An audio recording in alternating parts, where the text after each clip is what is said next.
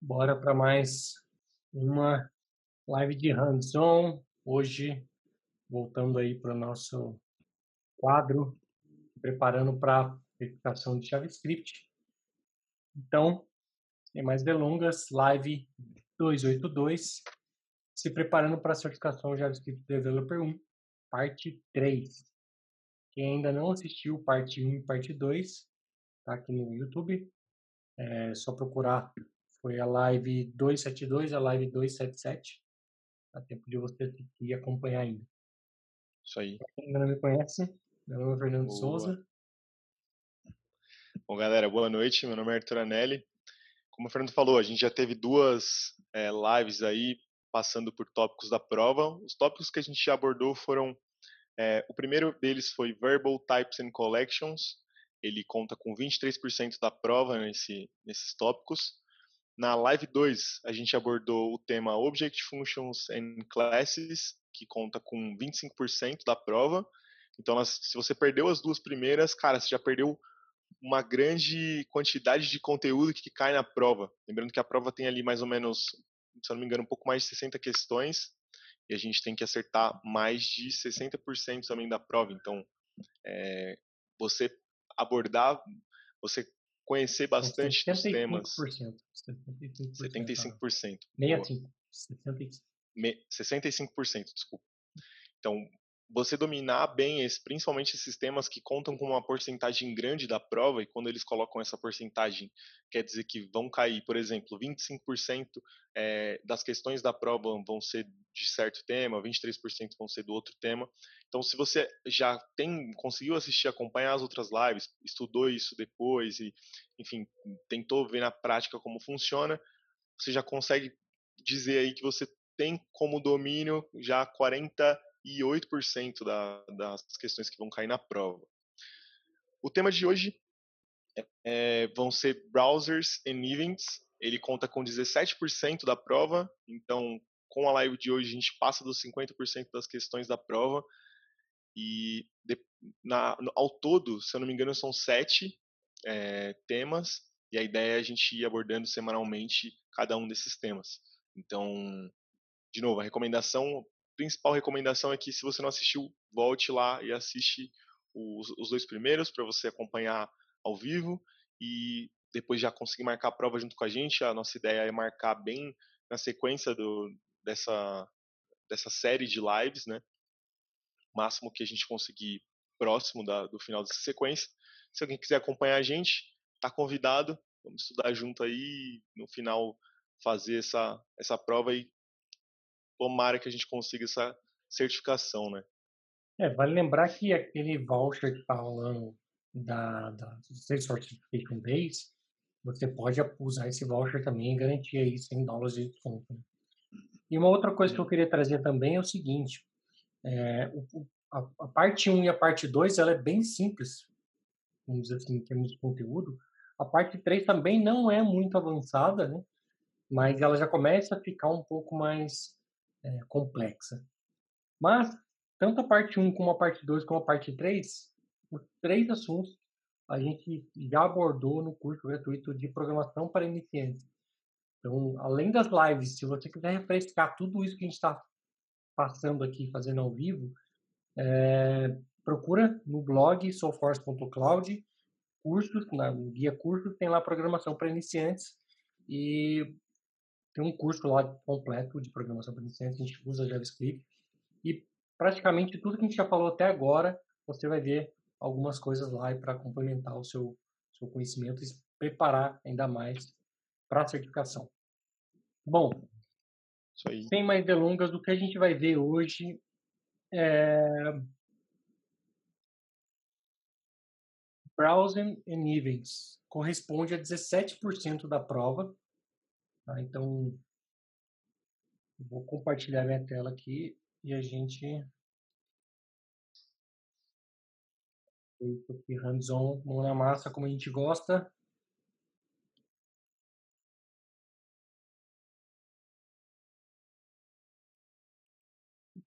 Vídeo.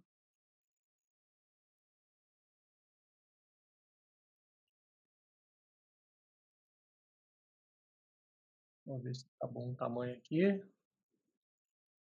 Então, tamanho legal, mas eu vou aumentar um pouquinho. Bom, hoje a gente vai ver browser, então faz sentido a gente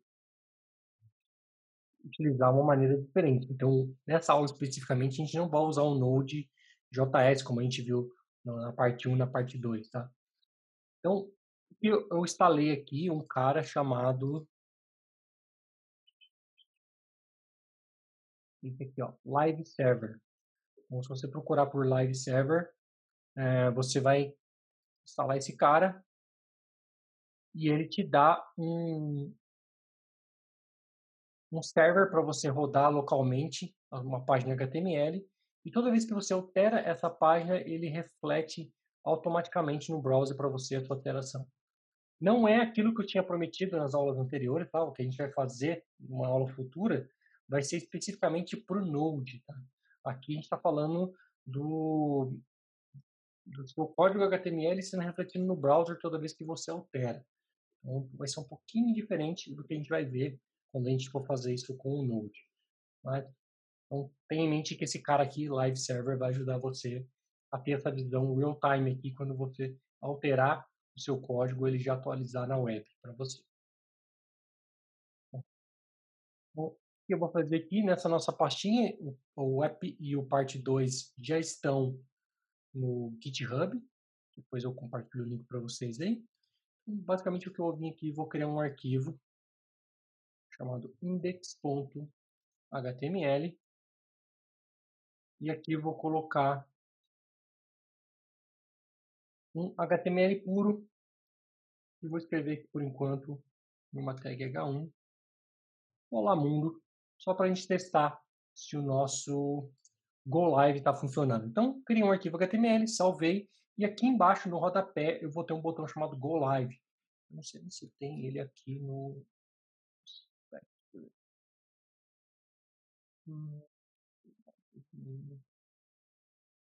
É, eu tenho um live server, então é isso mesmo, Open Live Server. E ele vai abrir e ele está falando que ele está rodando na porta 5500. Então, basicamente, deixa eu ver aqui. Tá aqui, tá aqui. O que eu vou fazer? Eu vou deixar ele side by side junto com o VS Code, só para a gente poder ver o que está acontecendo aqui toda vez que a gente alterar o nosso arquivo. Então vamos fazer um teste. Eu vou alterar esse arquivo aqui. Vou lá mundo. Aqui eu vou colocar um H2. Somos apaixonados por Salesforce. Vou apertar o botão salvar e automaticamente eu já tenho aqui o resultado, tá? Então notem a, a flexibilidade que a gente tem quando a gente utiliza isso. É... Deixa eu só pegar meus tópicos aqui para não me perder, não viajar muito. Bom, o primeiro item do nosso tópico é o Doom. Né? O Doom ele é a árvore que monta tudo isso aqui que a gente está vendo no nosso código. Então, eu tenho o HTML, eu tenho o header, dentro do header eu tenho um nozinho que são as metas, o title, eu tenho o body, dentro do body eu tenho o H1, o H2 e fecho o body. Então, parece aqui né, uma forma de árvore e o Doom é exatamente isso, é a árvore do nosso HTML. Então, tudo que contém na nossa página, tudo que tiver fazendo parte dessa página, isso está dentro do Doom. Tá? Ele não é algo visual, tá? é algo que a gente tem que meio que abstrair mesmo, imaginar como sendo uma árvore, não é algo que a gente possa tocar ali, né? mas é, a gente consegue manipular o Doom de certa forma. Então, se a gente ver aqui no browser, depois a gente vai ver um pouco mais um detalhe nisso, deixa eu só aumentar aqui por enquanto. Até a gente ver aqui com o botão direito em inspecionar, mais para baixo. Aqui. aqui a gente tem também a mesma estrutura que a gente tem ali, tá? Isso é o que a gente chama de Doom. Aqui, notem que eu tenho esse script, eles já falaram, ah, mas aqui não tem esse script. Por que, que aqui eu tenho esse script? Esse script ele foi colocado pelo pelo live server, está tá escrito aqui, ó, code injected by live server. Que é o cara que é responsável por toda vez que você salvar aqui, ele fazer o refresh da página automaticamente para a gente. Bom, então, como eu falei, né, o Doom é algo que não dá para a gente ver, mas dá para a gente manipular. E a gente tem que entender que o Doom é uma árvore, então eu tenho um, um elemento HTML que está dentro de outro elemento HTML que está dentro de outro elemento HTML e assim por diante. Eu imaginar um cenário aqui, eu poderia colocar uma div aqui e colocar esses dois elementos aqui dentro. Né? Então, o que, que eu teria? Eu teria o, o HTML, que é o meu nó principal. Dentro do HTML eu tenho o body. Deixa eu aumentar aqui, que acho que vai ficar para vocês. Então, HTML, dentro do HTML eu tenho o body, dentro do body eu tenho uma div, dentro da div eu vou ter o H1 e o H2. A gente tem que ter isso em mente, porque quando a gente for criar um, um elemento dinamicamente, a gente tem que saber em qual parte do nó a gente vai inserir. Qual, qual galho aqui eu vou inserir? Então, eu tenho que ter isso em mente, porque eu vou ter que chegar até o galho principal. Então, se eu quisesse colocar alguma coisa aqui dentro dessa div, eu teria que, de alguma forma, chegar até ela para daí conseguir inserir alguma coisa aqui dentro. Tá?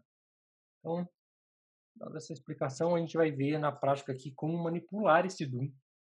E a primeira coisa que a gente vai fazer é, antes aqui é criar um import de um script JavaScript. Tá?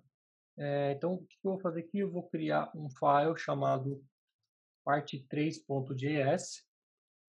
A gente vai trabalhar nesse file. E eu preciso importar esse arquivo aqui. Então, eu vou vir aqui e vou dar um script. E vou colocar C, parte 3, Só para ter certeza que está funcionando, vou colocar aqui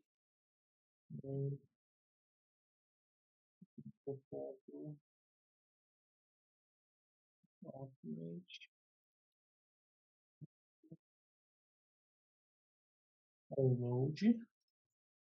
Vou criar uma função aqui dentro. Aqui dentro eu vou colocar um alert. Carreguei. Vamos lá, não funcionou, estava fora do meu script. Eu fiz errado.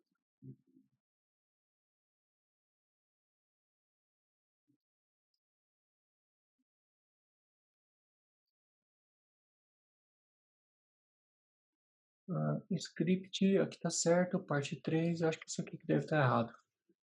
Só para que não tenha perigo, eu vou jogar ele aqui para o final meu body. E aqui eu vou tirar isso e vou fazer só um alert direto.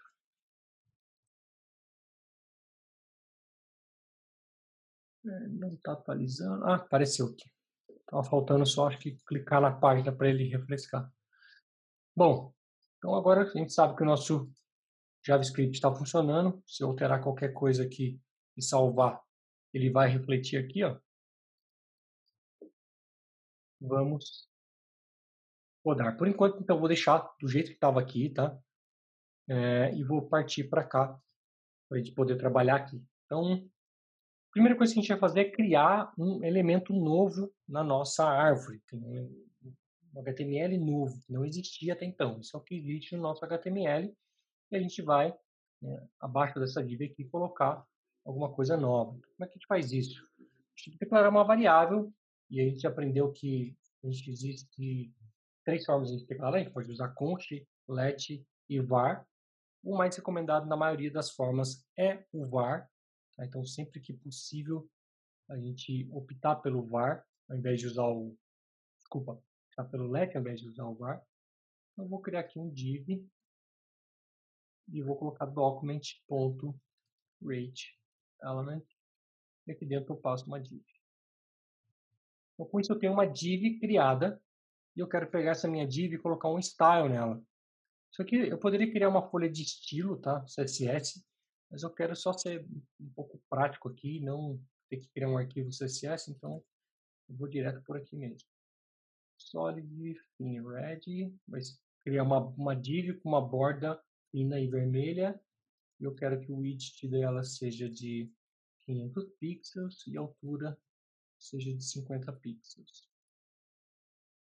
Enquanto eu vou deixar só isso, mas depois a gente vai colocar mais coisas aqui e vocês vão entender por quê. Bom, uma vez que eu tenho essa minha div criada, como é que eu coloco ela na minha árvore? Então, a minha árvore eu posso ou localizar num lugar específico do meu, do meu nó, da minha árvore, né? Se eu quisesse colocá-la, por exemplo, dentro dessa div, eu poderia localizar essa div e aí fazer o insert. Ou eu posso utilizar o que eu já tenho na Doom, que é o document.body. E aqui eu vou ter o append child. Ou seja, coloque um filho para mim dentro do body. Eu vou falar que eu quero colocar div. Vou salvar aqui. E notem que automaticamente ele já colocou uma borda aqui. Em vez de fim, eu vou colocar aqui 4 pixels. Vocês veem aí um destaque, uma borda vermelha. Então, essa é uma forma de você manipular o Doom, você inserir no Doom, na sua árvore, um elemento que não existia. Se a gente olhar no nosso HTML, eu não tenho esse div novo aqui. Mas se eu der um inspecionar aqui, tá aqui o meu div, tá? que ele acabou colocando, então, embaixo desse cara aqui, na verdade, né? embaixo do último elemento do meu div, ele foi lá e colocou desculpa, embaixo do último elemento do meu body, que é, aqui no nosso caso estava o script, ele foi lá e colocou a div com border 4 e altura e largura que eu especifiquei. Bom, o que mais que a gente vai fazer aqui? Uma vez que eu criei essa div, eu vou criar dentro dessa div um botão, porque a gente vai ver eventos também nessa parte 3. Então, para isso, eu vou colocar de novo aqui um, um Button, Document, é que se vocês aprenderam agora há pouco, Create Element, vou tentar mais um pouquinho aqui, vai facilitar para vocês. Então, um button, e o button, eu tenho o inner HTML que me permite colocar um texto nele, que eu vou colocar clique aqui. Só uma consideração, tá? O JavaScript, ponto e vírgula, ele é extremamente opcional. Você não precisa colocar ponto e vírgula. Mas eu, por costume, sempre gosto de colocar, tá? Mas tanto faz você colocar ou não colocar, o seu código vai funcionar do mesmo jeito. E o que, que eu vou fazer? Agora eu vou pegar nossa div, que eu coloquei ela aqui no body, né? Então, a referência dela ainda existe. E eu vou falar que eu quero colocar um elemento dentro da minha div no meu caso, agora vai ser o meu botão. Se eu fizer isso, está lá o meu botão aqui dentro. Clique aqui. Que se eu clicar, nada acontece ainda. Aqui, lembra que eu falei que a gente ia voltar aqui nesse tile? O que eu vou colocar aqui? Ó? Eu vou colocar um text align enter. Então isso vai fazer com que o meu botão fique no meio. E agora eu vou colocar um line 8. 50 pixels que vai fazer ele ficar centralizado. Bom, agora está bonitinho o nosso HTML. É, a gente tem que ver como é que funciona os eventos, para quando eu clicar nesse botão ele fazer alguma coisa e não simplesmente ficar ali olhando para mim como se nada tivesse acontecido.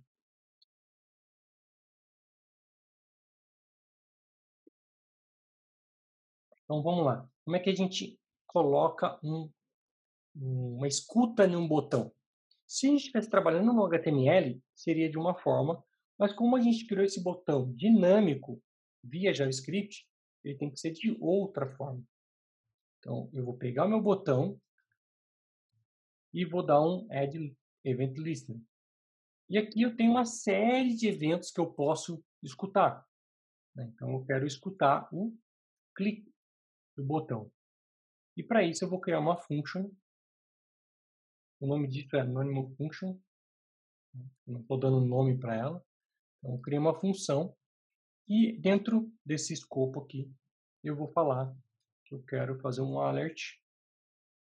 E um ponto aqui, antes de eu falar do alert, é, o alert é uma função que, que a gente chama de Browser API e ele pertence ao window. Tá? Então, o window ele tem o alert e aí eu posso usar então aqui cliquei no botão. A gente vai ver uma série de outros APIs que a gente tem dentro do Windows hoje, tá? A gente vai passar por uma série deles, mas o primeiro que a gente vai ver é o alert, e o segundo vai ser o console log.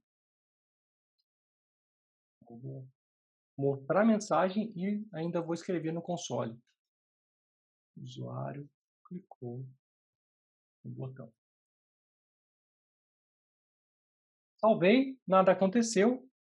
Clicando aqui nada acontece, mas se eu clicar no botão, ele me manda a mensagem, cliquei no botão e me mostra aqui no console o usuário clicou no botão. Bom, eu pulei uma parte aqui que é falar um pouco do DevTools, tá? Deixa eu fechar esse cara aqui só para a gente partir do começo.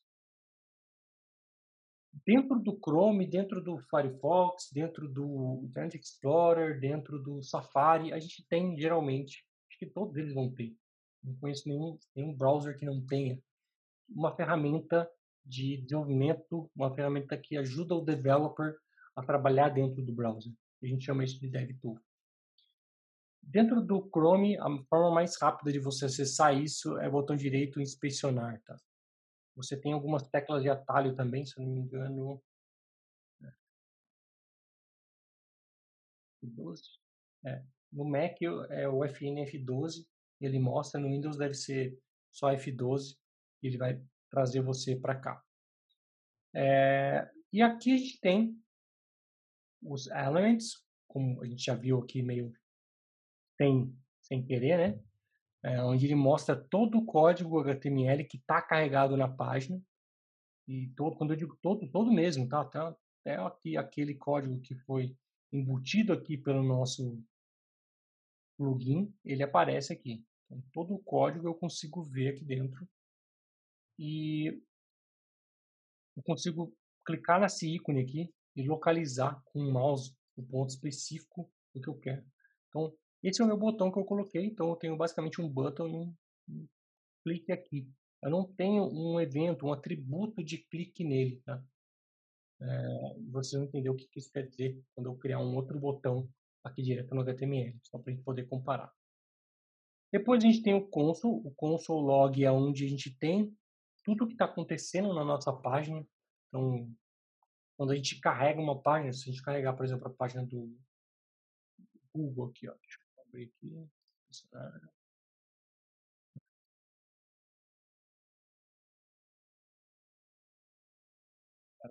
aqui. Vocês vão ver que uma série de coisas acontece aqui dentro do console log. Então, todos os erros que acontecerem, todos os warnings e assim por diante, a gente vai receber uma mensagem aqui. E aqui é a vida onde nós developers passamos boa parte do tempo, né? onde é, a gente tem que ficar debugando e vendo o que, que acontece de maneira geral. O Alan perguntou se o Windows também daria certo. Uh, acho que ele se refere aqui ao Windows Alert e ao Windows Console Log. Sim, daria certo sim, mas as boas práticas recomenda que você utilize o Windows, tá? É, eu poderia muito bem aqui tirar os dois, ó, Windows, e ainda assim clicar vai funcionar normal. Tá? Mas a boa prática manda que você use o Windows. É, depois a gente tem o Search. O Search basicamente é todo o código-fonte que existe na nossa aplicação, né, no nosso, nossa página, todo o código-fonte que ela baixou. Então aqui eu consigo ver o meu código HTML, que, desculpa, JavaScript, que é exatamente o que está aqui. Então aqui eu consigo ver, quando eu clico aqui né, parte 3JS, eu tenho todo o conteúdo do meu, do meu, da minha página que foi carregada. Se eu tivesse um componente do Lightning, por exemplo, se eu estivesse buscando um componente do Lightning, ou uma página mais complexa, você teria uma série de outros arquivos aqui, tá? O nosso exemplo é bem simples, então, por isso que a gente só tem um index e um, um JS. Network, o network ele vai mostrar para a gente tudo que está trafegando na sua página. Então, tudo que ele vai fazer uma, um download, ele vai mostrar aqui para a gente de novo. Essa é uma página simples, então eu só trouxe o, o HTML, o JavaScript e esse cara é o que está sendo responsável por escutar uh, toda vez que a gente salva o arquivo aqui e atualizar o nosso HTML. A gente pode filtrar aqui por alguns tipos, então, ó, quero mostrar tudo que for uma chamada externa, um JavaScript, um CSS, imagem, qualquer tipo de mídia, fonte e assim por diante. Então, não vamos focar muito nisso. E um outro cara que a gente vai ver mais para frente ainda hoje é o application. Então, o application ele traz meio que um, um, histórico de tudo que a nossa aplicação, vamos dizer assim, a nossa página pode fazer. Quando a gente fala de PWA, que é um, um, um aplicativo, uma página web que se comporta como um aplicativo, a gente vai ter aqui, por exemplo, no manifest algumas informações específicas. O server worker é quando a gente tem algum processo que precisa estar tá rodando em background, que vai consumir muito de, de, de uso de CPU do, do que ele está processando. Então, vamos imaginar aqui uma página que você esteja trabalhando com criptomoedas e você tem cotação de N criptomoedas ao mesmo tempo. Isso, com certeza, vai estar tá rodando num server worker e, e mandando informações para a sua página. Porque se ele fosse fazer sempre de maneira linear, processar centenas de requisições que está chegando ali para ele de cotação de moedas, a sua página ia virar uma carroça e você não ia conseguir fazer nada, porque é muito código rodando ao mesmo tempo. Então, para isso, a gente utiliza um cara chamado Server Workers. Aqui, uma forma de a gente limpar todo o histórico que a gente tem. O Local Store, Session Store, a gente vai ver daqui a pouquinho. IndexDB e WebSQL, esses dois caras, eles estão meio que deprecários, tá? A ideia, eu achei o WebSQL uma puta ideia. Quem já trabalhou com, com qualquer banco de dados ia gostar muito desse cara aqui. A gente consegue fazer select, a gente consegue fazer create table, a gente consegue create column e colocar os dados aqui como se fosse um banco de dados mesmo, apesar de limitado, mas ele permite a gente utilizar aqui dentro. Só que ele está é, deprecate, tá? Então a ideia é que no futuro bem próximo esse, esse cara morra. E os cookies, a gente já deve estar tá careca de ver aí sites mostrando pop-upzinho pra gente, dizendo, olha, eu, utilizo um cookie, você tem que aceitar, porque senão você não pode navegar na minha página, etc, etc e tal. O que é o cookie no final é, de tudo isso? Não é só um biscoito para você comer, tá? E o cookie ele armazena informações, então no nosso caso aqui a gente não tem nenhuma informação armazenada, mas ele armazena informações e o developer, você como developer, vai especificar que tipo de informação você quer guardar. E o, quando você faz uma requisição para o servidor, para o back-end, você consegue recuperar esse cookie e, e pegar os dados que estavam ali. Então, a gente tem o local store. Então, só dando uma pincelada aqui. O local store, ele é um dado que fica armazenado no browser do usuário, independente se ele fecha a página ou não. Isso está lá armazenado. O session store, ele só é armazenado por sessão. Então, se o usuário fechar o navegador e abrir de novo, ele morre simplesmente tudo que estava armazenado. O index e o WebScaling deles não morrem, eles vão ficar aqui eterno até que você limpe. E o cookie também, você, ele não morre, mas você pode colocar um, um certo expiry, você pode falar, dura um dia, dura uma semana, dura um mês. Você determina quanto tempo dura um cookie. Qual que é o problema do cookie? E por isso que muitos sites pedem para você é, aceitar que você está é, eh, enviando um cookie. Porque quando um site pede aquela permissão para você, algumas vezes ele está usando um cookie que ele mesmo criou, outras vezes não. Tá? A gente consegue, na nossa página HTML, falar, olha, me traz todos os cookies XYZ. Tá? É, e você, no, do lado do servidor, você pega esses cookies. Então, o que, que acontece muito? Você vai entender o que eu vou falar agora. Você entra numa página de store lá, entra no Mercado Livre. Quando você entra no Mercado Livre, sua vida vira uma loucura, porque você começa a ver banner daquilo que você viu em todos os lados do planeta. Quem fez isso foi o cookie. Tá? Porque quando você entrou naquela página do Mercado Livre, ele guardou um cookie que você entrou naquela página e ele compartilhou aquele cookie com Google, com Facebook, com vários outros lugares que você foi clicando e navegando e aquilo vai rastreando você. Então é isso que o, o, muitas pessoas não gostam do cookie por causa disso, porque ele tem uma série de informações que não são compartilhadas somente com essa página. Então, eu posso pegar informações de cookies de outras páginas, se me for permitido, tá? Então, dependendo da forma como você cria o seu cookie, se você não criar o seu cookie de maneira segura, o seu cookie pode ser lido por outros sites. E Google, por exemplo, é um cara que sabe muito bem disso e faz uso disso. Então, ele usa todos os cookies que foram criados na sua máquina de maneira não segura e lê as informações que estão lá dentro. Então, esse é o cuidado que a gente tem que tomar quando a gente está trabalhando com cookie. Depois do que baixo daqui, eu nem vou entrar em detalhes agora, porque não vai ser pertinente para a gente. Bom, conhecendo isso, a gente vai trabalhar hoje mais aqui no console log para poder ver algumas informações e depois, quando a gente estiver trabalhando com, quando a gente estiver vendo aqui o, o local store, o session store, a gente vai vir aqui para o application. Vamos voltar aqui para o nosso código. Agora, eu quero mostrar para vocês, a gente viu aqui uma forma de executar um botão, né? então um botão ele foi criado dinamicamente, ele não existia no meu código HTML, e o evento foi criado dinamicamente, até mesmo porque o botão não existia no meu HTML. Então agora eu vou criar um outro botão para fazer algo parecido com isso, vocês vão ver a diferença.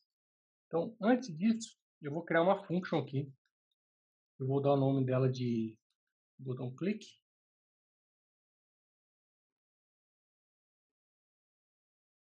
E eu vou mover esse código para cá, só para a gente manter o mesmo código. E aqui, ao invés de passar um Anonymous Functions, eu vou chamar o botão clique. Talvez, vou testar, está funcionando. Agora eu vou vir aqui e dentro dessa minha div embaixo do meu H2, eu vou criar um button manualmente. Eu vou colocar sou um outro botão. Como é que eu ponho um clique aqui no meu HTML para poder chamar esse meu código JavaScript? Então, vou copiar esse nome aqui. Eu tenho que colocar um cara chamado onClick. E aqui eu coloco o JavaScript que eu quero executar. Então, vamos lá. Apareceu o meu botão. Tenho que abrir e fechar parênteses. Ainda não. JavaScript. Os pontos.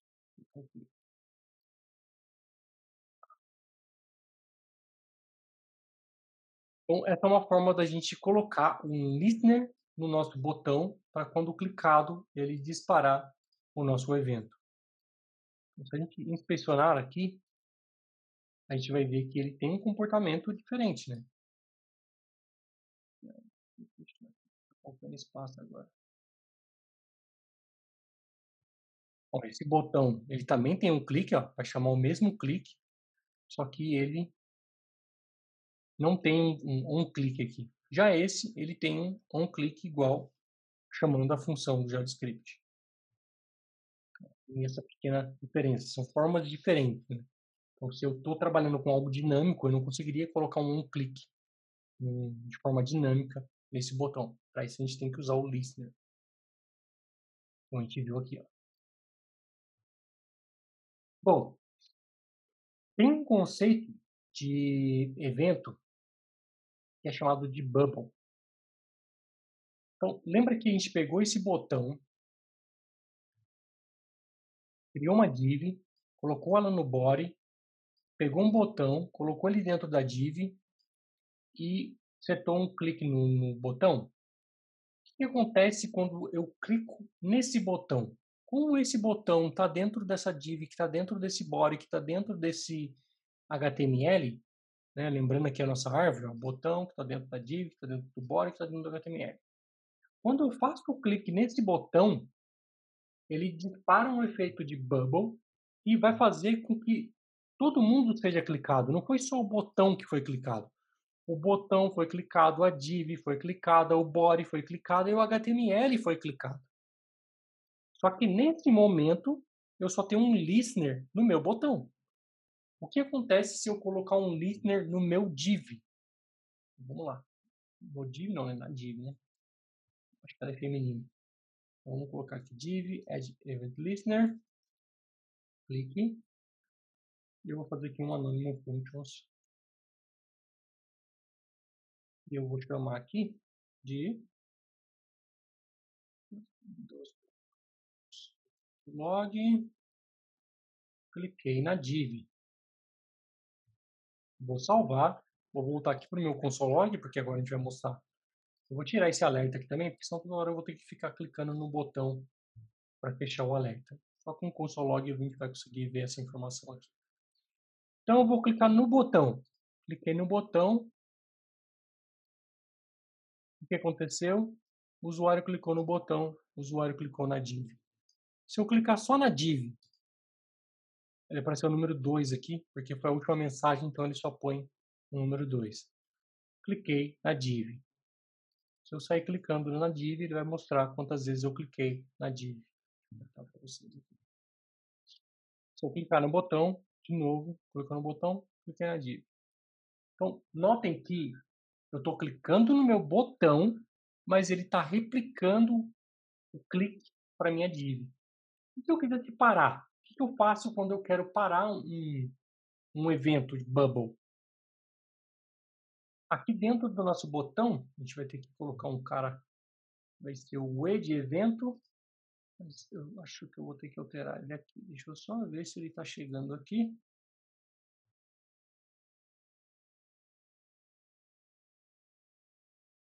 Está chegando. E o meu E, o que, que eu preciso fazer com ele? eu tenho um método aqui chamado stop propagation. Quando eu faço isso, stop propagation, eu evito com que o bubble vá para frente. Então, quando eu clicar nesse botão, ele vai cair no stop propagation e falar, opa, para, e não vai falar para a div que, que também foi clicada. Nesse, naquele, exato naquele ponto teve um clique. Vamos testar? cliquei aqui, só me apareceu, você clicou no botão. Você clicou no botão. Se eu clicar na div agora, sim, eu tenho um clique da div. Se eu clicar no botão, eu tenho um clique do botão. Tem um outro cara que é o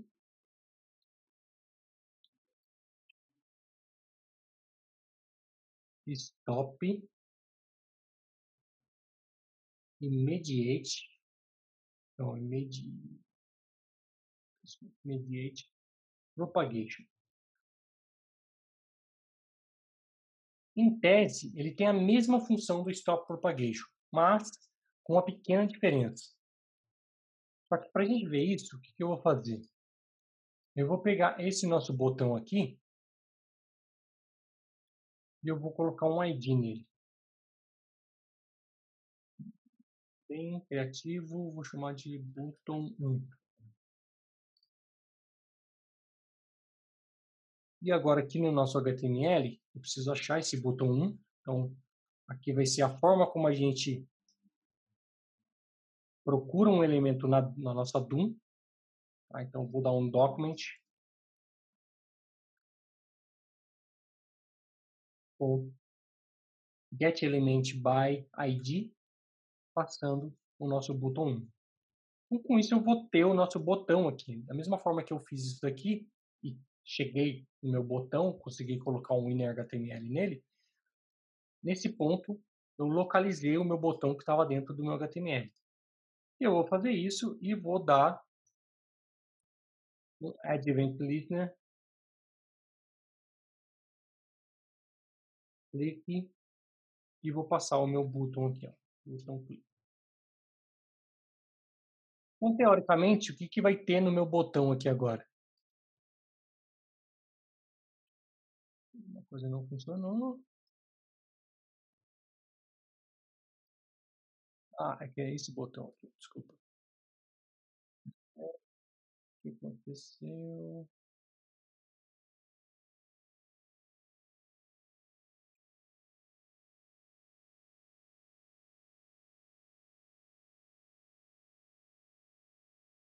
Ele reclamou que esse cara não tá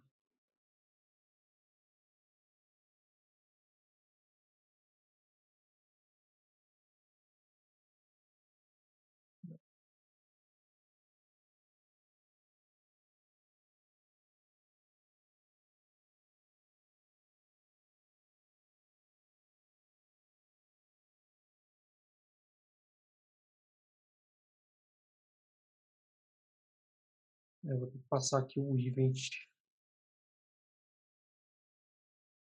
Não está entendendo aqui o meu, meu parâmetro. Eu vou colocar aqui um, um function anônimos mesmo para ele pegar o E. Vou tirar esse cara daqui. Ó.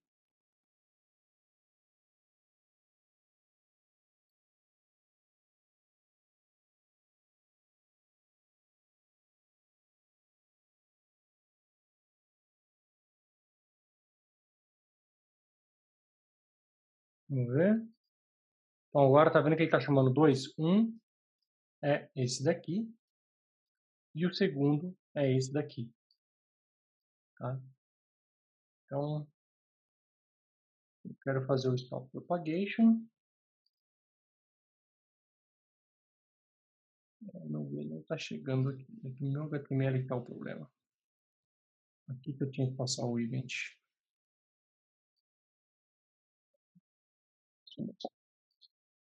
O problema não estava nem aqui no meu, meu código. Mas tudo bem, vai servir para o que a gente quer testar. É, só tem um problema isso tudo aqui, mas vamos lá. O que acontece? Ele chamou uma função da linha 23 e chamou a função da linha 17, que está aqui. Se eu quisesse parar de forma que ele só chamasse um deles, eu teria que chamar o cara de baixo, que é o Immediate Propagation. Dessa forma, quando eu clicar no botão, ele só chama o primeiro, que é esse cara, para, para mostrar o console log, mas ele não vai chamar o segundo clique, que é esse aqui. Tá? Então, a diferença do Stop Propagation é que ela vai parar de propagar para outros elementos que nem eu tinha aqui, né? Eu clico aqui, dispara aqui e sai disparando para os demais. O Stop Immediate Propagation, ele só para de propagar para outros elementos que não sejam o próprio botão. Então, se eu tivesse, é, no meu caso aqui, né, que eu tenho dois eventos, ele parou para os dois, ele parou para o próximo botão, do botão, e se eu fizer esse cara aqui, ele vai chamar os dois. Porque os dois listeners estão dentro desse botão.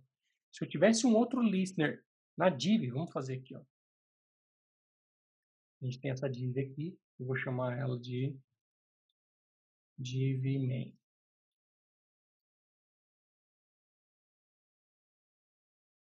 Tá minha div main aqui no mesmo formato, então main document vai aqui e vou adicionar um evento de clique, cliquei na div main. Salvei. Quando eu clicar nesse botão, o usuário clicou, o usuário clicou, stop propagation, alguma coisa deu errada.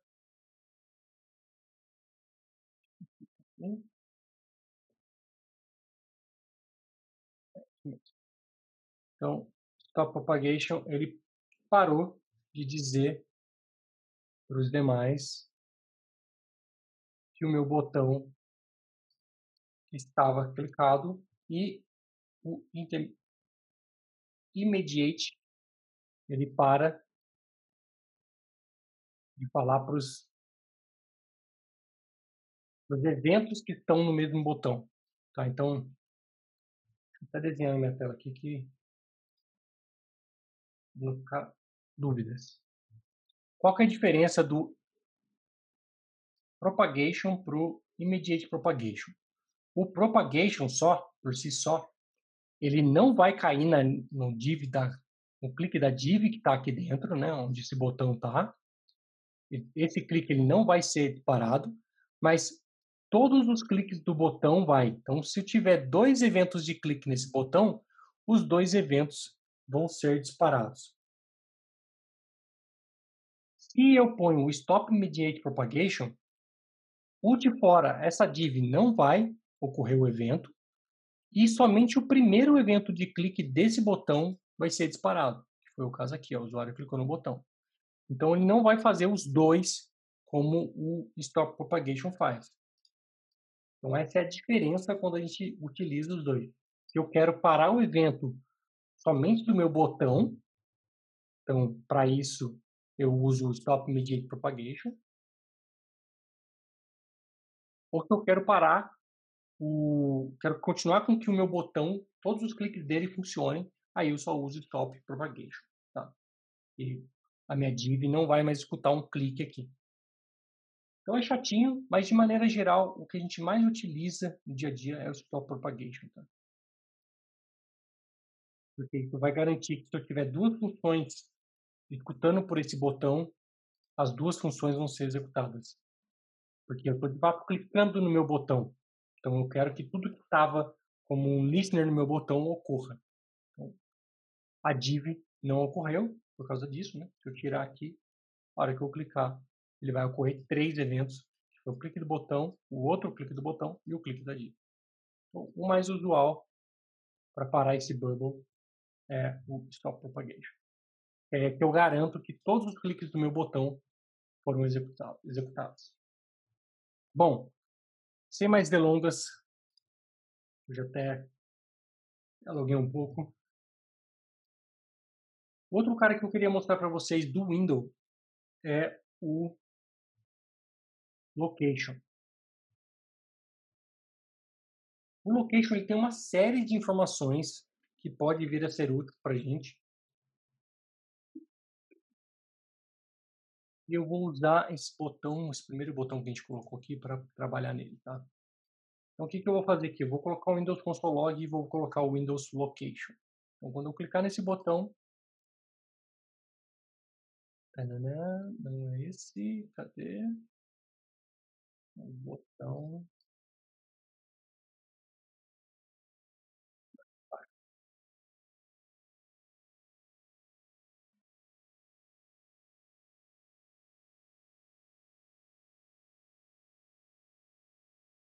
esse cara aqui.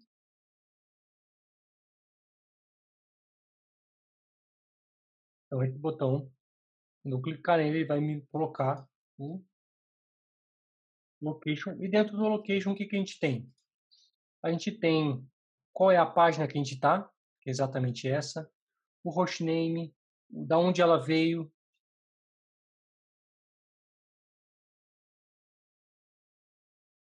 os parâmetros que eu tenho aqui adicional. Então, para esse exemplo aqui fica até meio cru de ver, mas uma coisa muito importante que a gente tem nela, a gente utiliza muito quando a gente quer, por exemplo, pegar um parâmetro que veio na nossa URL. Então, deixa eu abrir uma outra página aqui. Deixa eu sair do screen. Quando a gente está aqui, por exemplo, no Google, Tudo que vem aqui depois da interrogação são parâmetros da minha página. Se eu quiser pegar esses parâmetros, eu consigo fazer isso utilizando o window.bloqueio. Tá? Então, bloqueio, location, desculpa. Vou ter aqui uma série de informações e o search é onde está todos os meus parâmetros, por exemplo. Eu consigo, dentro desse valor, procurar por parâmetros se eu quiser pegar algum parâmetro específico da minha URL.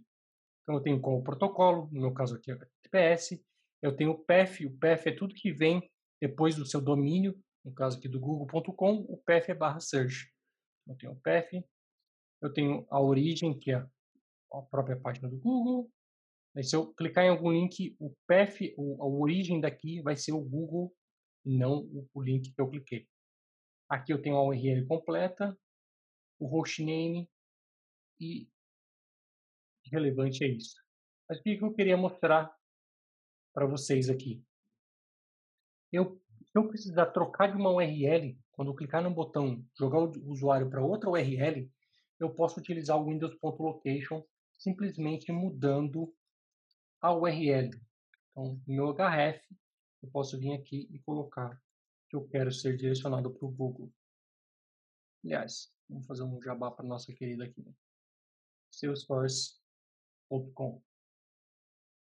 Então, salvei, cliquei no botão ele vai me direcionar automaticamente para a página da Salesforce. E aí o que eu falei, ó, do cookie. Aqui é um exemplo que ele está falando, cara, olha, a gente pega todos os cookies que estão na sua máquina, tudo bem? Você aceita e concorda? Aceito e concordo. Então vamos voltar para cá. E eu vou comentar aqui, porque eu não quero que toda vez que clicar no botão ele mude de página. Qual que é o outro cara que a gente tem é, aqui? É exatamente os, stories, né? Então, o que eu vou fazer aqui? Eu vou colocar um outro botão. Vou mudar esse botão aqui. Vou dar uma limpada nisso aqui, ó. Vou tirar tirar essa div aqui. Eu vou no nosso HTML. Eu tenho aqui ó, na linha 16. Ele não achou o botão, vai dar erro também. Beleza. Agora ficou um pouquinho mais limpa a nossa tela. Eu, então eu tenho o botão 1 que eu vou chamar de salvar. E eu vou criar um outro botão eu vou chamar ele de ler. Botão 2, botão 2, botão 2. E aqui eu tenho o evento do meu botão 1. Também vou deixar comentado aqui esse cara. Aqui eu vou trocar para function para ficar mais fácil a navegação aqui e eu vou criar um listening do botão 2. Então, clico na nossa tela, agora eu vou ter um salvar e um ler. E a ideia é que quando eu salvar uma informação, seja no store ou seja no session, eu vou conseguir ler essa informação utilizando esse outro botão. Tá? Vou criar um outro aqui, para ser mais ousado. Aqui. Vou criar um botão 3, que vai ser remover. E fazer a mesma coisa aqui, criando um listener para o nosso botão 3. Então a gente vai ter o salvar, o ler e o remover. Então o que, que eu vou fazer? No salvar, eu vou pegar o window.localstores.setItem e o setItem ele funciona com chave valor, ou seja, posso passar qualquer coisa, eu vou chamar aqui de dados, e posso passar qualquer valor para ele. Que valor que eu vou passar para ele? Vou falar aqui, usuário, clicou. Então, uma vez que eu clicar nesse botão salvar, aparentemente nada vai acontecer. Só que se a gente voltar aqui naquela aba application, eu falei que a gente ia voltar nela, tirar um pouco os senão a gente não vai ter acesso a tudo. A gente tem aqui então o local store na nossa página e o dado que eu salvei foi o dados, aqui, dados, dados, e aqui eu tenho informação do usuário clicou. Tenho outras informações aqui, mas provavelmente é lixo. Esse aqui eu tenho certeza que é lixo, esse cara eu não sei quem que ele é mas provavelmente alguma outra coisa que eu estava testando utilizando essa mesma URL. Então, só para limpar todo esse lixo aqui, eu vou vir aqui no Clear Store e vou dar um Clear Site Data. Eu tenho certeza que agora não vai ter nada aqui. E vou clicar no salvar e agora sim apareceu somente o dado bonitinho que a gente queria. Que tipo de dado eu posso salvar aqui? Eu posso salvar qualquer tipo de dado, tá? Se isso aqui fosse um, um JSON,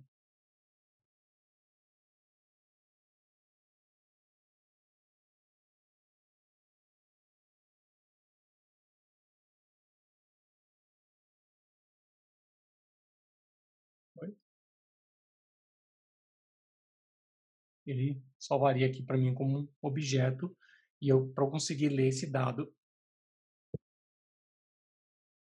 eu teria que recuperar esse dado.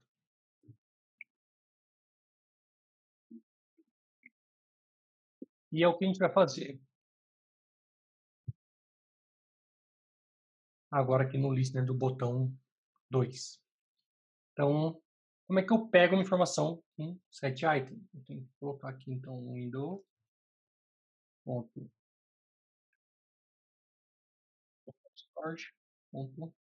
get passando a minha key.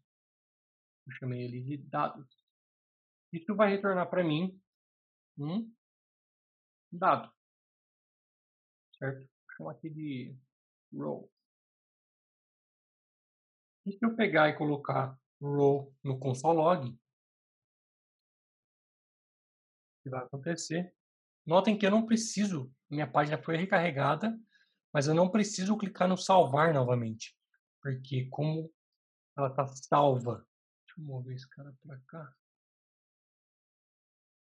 como ela está salva, mesmo que a tua página atualize, ele não vai perder esse dado, tá?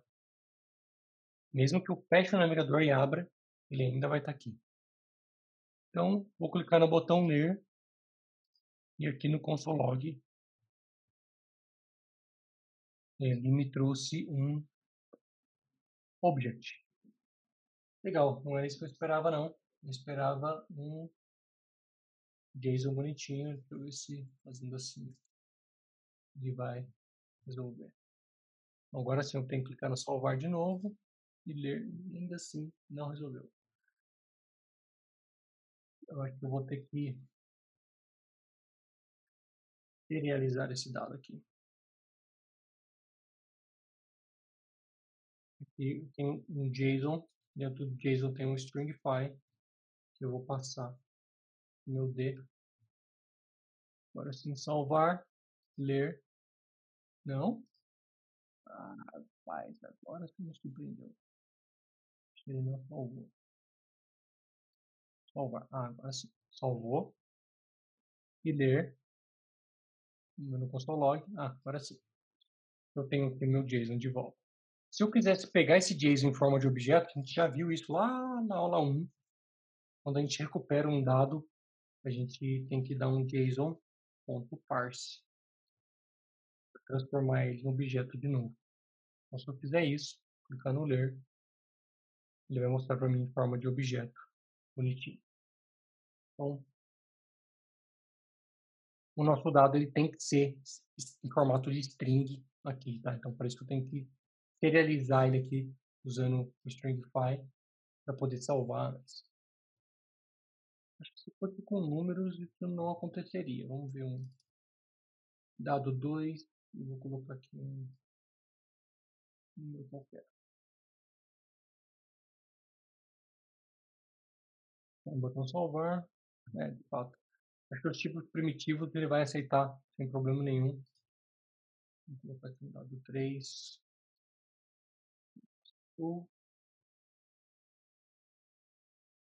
É. Todos os dados tipos primitivos, string, é, número, boolean, ele vai ficar bonitinho. Se a gente tentar salvar um objeto, ele vai se perder. Então, a melhor forma para a gente salvar um objeto é serializando ele e depois aqui fazendo parte do nosso JSON.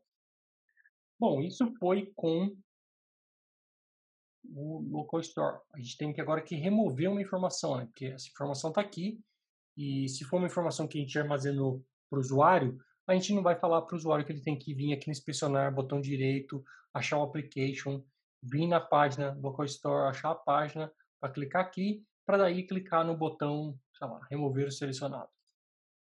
É, seria inviável para dizer impossível. Como é que a gente consegue remover? Session Store. Opa, Store. Remove Item. Passando qual dado que eu quero remover. Então, eu quero remover o meu dados 2. Uma vez que eu clicar no remover, o meu dado 2 automaticamente desaparece daqui. Sem muito mistério, qual a diferença disso para o Session Store? Bom, a diferença basicamente é, eu vou colocar no mesmo aqui, tá? Tempo de armazenamento, porque os métodos são praticamente os mesmos. Eu tenho um set item que espera lá uma string string. Então, vou colocar aqui session 1 o valor de Olamundo. Eu tenho o ler, vou fazer a mesma coisa, get item.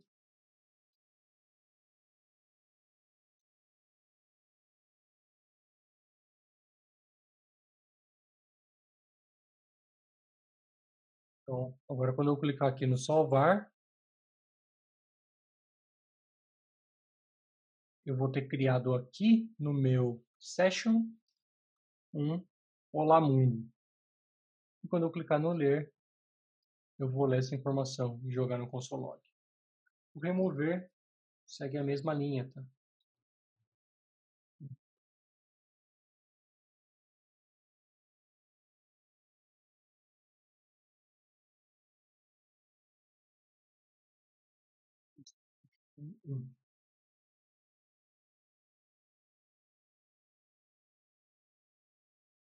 Então, li, removi, e aqui se eu tentar ler, eu vou receber nulo, porque eu não tenho esse dado mais, porque eu removi ele. No Session, a gente tem um cara adicional, que a gente não tem no Local Store, que é o Clean. Vou colocar mais um botão aqui.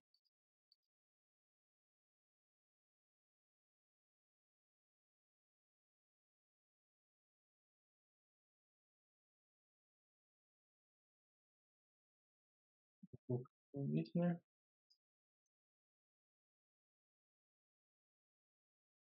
E aqui eu vou ter então o clear. Não preciso passar nada para ele. Só que aqui para o local store, eu, até fala que eu tenho. Vamos ver. A documentação dizia que não tinha, mas vamos testar agora. Então, eu li, me mostrou esses dados, eu vou limpar. Tá? E agora eu vou clicar em ler de novo. É, funcionou. Então, para os dois, a gente tem o clear, que simplesmente limpa, limpa todos os dados que estavam lá. Bom, eu vou colocar, sim, vou colocar mais um botão só para a gente poder simular algumas coisas aqui. Vou chamar de função. Eu vou usar o mesmo botão para tudo agora vai ser o meu botão 5.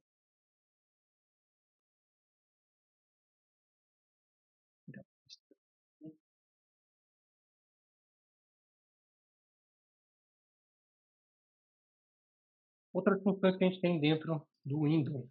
A gente já falou do alert, já falou do console log, já falou do location, location, desculpa, do local store, do Session Store, a gente tem o Confirm.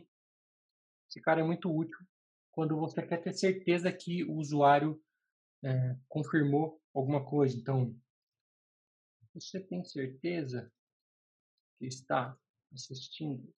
Opa, peraí. Melhor aí. Você tem, você tem certeza que já assinou o canal? Isso aqui volta para gente uma confirmação.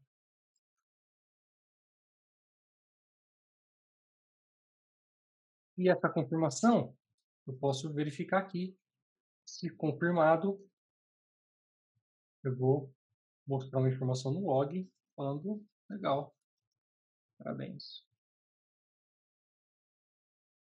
E agora, quando eu clicar no meu botão mágico função, ele vai perguntar: Você tem certeza que já assinou o canal? Se eu cancelar, nada acontece. Se eu clicar na função e der OK, ele vai falar: Legal, parabéns. Então a gente consegue questionar o usuário sobre algumas coisas. Tipo, você tem certeza que você deseja sair? É, tem certeza que você deseja deletar esse registro? E dado a confirmação aqui que volta um true ou falso, você tomar uma ação dentro do seu código JavaScript. Bom, eu vou deixando isso aqui comentado, a gente vê as outras e depois eu não vou deletar nenhum código, tá? Depois a gente faz o commit disso aqui, para vocês vão poder é, navegar entre todo o código que está aqui. A próxima função que a gente tem é uma bem parecida com essa, só que ela é chamada prompt. Prompt eu faço uma pergunta para o usuário, então, tipo, qual o seu nome? E ele me volta isso numa variável e eu vou pegar e vou mostrar isso aqui no console log. Então, cliquei na função, qual o seu nome, vou colocar aqui Souza, cliquei no botão OK, ele me mostrou o valor. Então também serve para você solicitar para o usuário dar algumas informações para você, qual o seu nome, qual a sua idade, ou seja lá qual a informação que você gostaria de perguntar a ele. Então.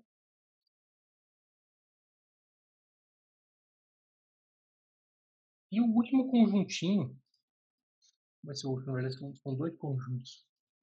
Um deles, a gente vai até fazer fora do botão, pode até fazer fora do botão, e é o window. Isso aqui é muito utilizado por developers, tá? que é o timeout então, eu vou falar para ele o seguinte. Eu tenho que passar uma função anônima.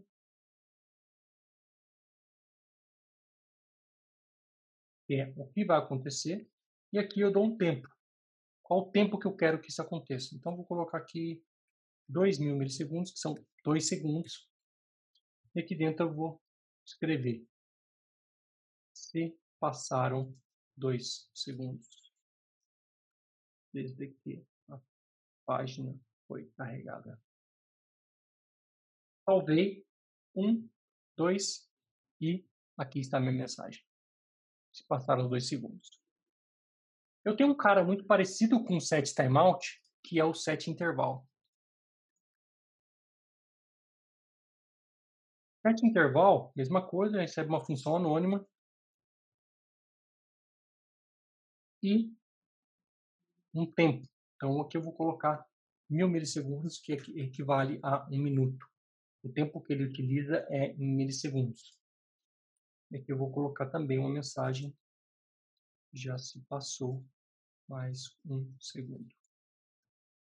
Se eu salvar, agora ele vai ficar eternamente falando. Já se passou mais um segundo, já se passou mais um segundo, já se passou mais um segundo, mais um segundo, mais um segundo, mais um segundo. Se vocês verem que o numerinho está crescendo. Se eu quisesse parar isso, se eu quisesse cancelar isso, como é que eu faria? Bom, o que eu vou fazer aqui? O window, ele é um cara que permite a gente armazenar informações dentro dele, porque ele é um objeto, como a gente já viu nas outras aulas, um objeto ele pode ser alterado. Então, quando eu crio um set timeout, ele volta para mim um identificador único. E eu vou guardar esse identificador único aqui no ah, chamado de meu intervalo. Peguei ele, gravei ele aqui no meu intervalo. E a cada um minuto ele vai dar essa mensagem. E esse cara aqui eu vou jogar ele para 6 minutos, 6 segundos, desculpa. E o que eu vou fazer vai ser chamar o window ponto clear interval passando o meu window ponto meu intervalo. Então, basicamente, ele vai vir aqui, vai setar o timeout, que vai esperar 6 segundos. Na linha de baixo, ele criou um intervalo novo, que vai ser atualizado a cada um minuto, e gravou o resultado disso, esse identificador único, dentro do window meu intervalo. Quando chegar aos 6 segundos, ele vai cair aqui, nem precisa mostrar nada no console log, ele vai simplesmente limpar o nosso intervalo que estava para rodar a cada um minuto. Então, teoricamente, a gente teria que ter aqui seis é, impressões, né? Cinco, imprimi uma e depois repetir cinco vezes. Vamos ver? Então, já se passaram um segundo, dois, três, quatro, cinco, seis e parou. Ele não está rodando mais essa função porque o clear interval fez com que ele parasse. A gente tem a mesma coisa aqui para o set interval, tá? Opa, desculpa, set timeout. Bom, set timeout, vou colocar aqui window ponto meu timeout. E se eu quisesse limpar ele, eu poderia vir aqui e simplesmente fazer um window ponto clear timeout. Se eu passar esse cara aqui, o que vai acontecer agora? É que mesmo passando os 6 segundos que eu tinha definido aqui, ele não vai ser mais executado, porque eu vim aqui e cancelei ele. Então ele vai passar 7, 10, 11, tá? vai infinita linha aqui, porque eu não estou mais chamando o clear interval para poder parar esse código. Então, esse código está em constante execução a cada um minuto, desculpa, a cada um segundo, ele vai chamar, chamar, chamar, chamar. Tá? Então, são essas duas funções que fazem com que o set timeout e o set intervalo parem de ocorrer. Isso aqui é muito utilizado, tá, gente? Muito utilizado mesmo. Principalmente se você vai ter uma aplicação complexa um JavaScript que você não utilize em algum momento o set timeout ou o set interval. Uh, recentemente a gente fez na nossa aplicação um, um exemplo bem prático disso, e é, acho, que por onde eu posso até parar aqui, antes de a gente voltar aqui para finalizar, que é o a tela de usuário. Então a gente tem uma tela bem complexa e nessa tela a gente quer garantir que o usuário, é, depois de X tempo que ele não mexeu na tela, a gente vai dar um, um, um logout dele. Né. Então, basicamente, quando ele loga na tela, a gente põe um set timeout e fica esperando pelo tempo lá. Nosso tempo definido é 13 minutos, então a gente espera por 13 minutos. Se acontecer aquilo, a gente dá um logout no usuário. E toda vez que o usuário faz alguma ação dentro da tela, a gente basicamente dá um clear timeout e, e gera um timeout novo.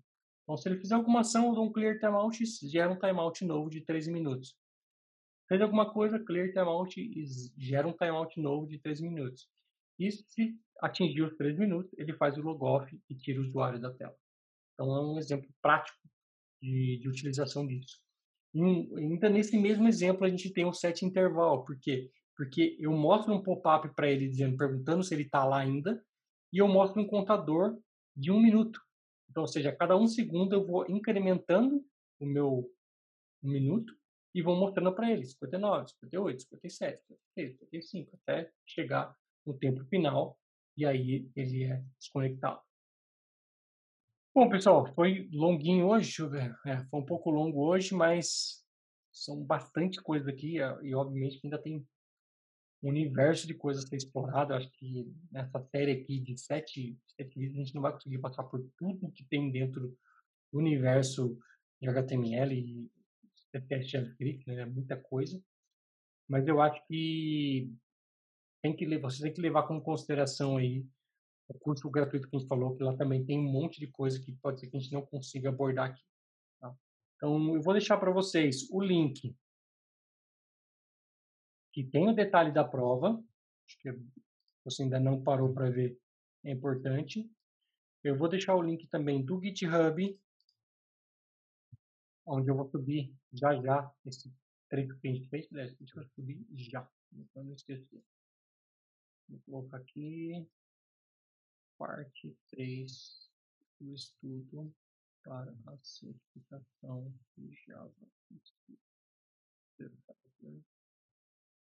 Então, quem for no GitHub já vai estar lá o código atualizado. E eu vou deixar o link aqui também da parte 1 da live e da parte 2, que foi onde tudo começou. Então, live parte 1 e live parte 2. Obrigado a todos que ficaram aí até o final. E a gente se vê amanhã, às 9h41. Falou, pessoal. Falou, galera.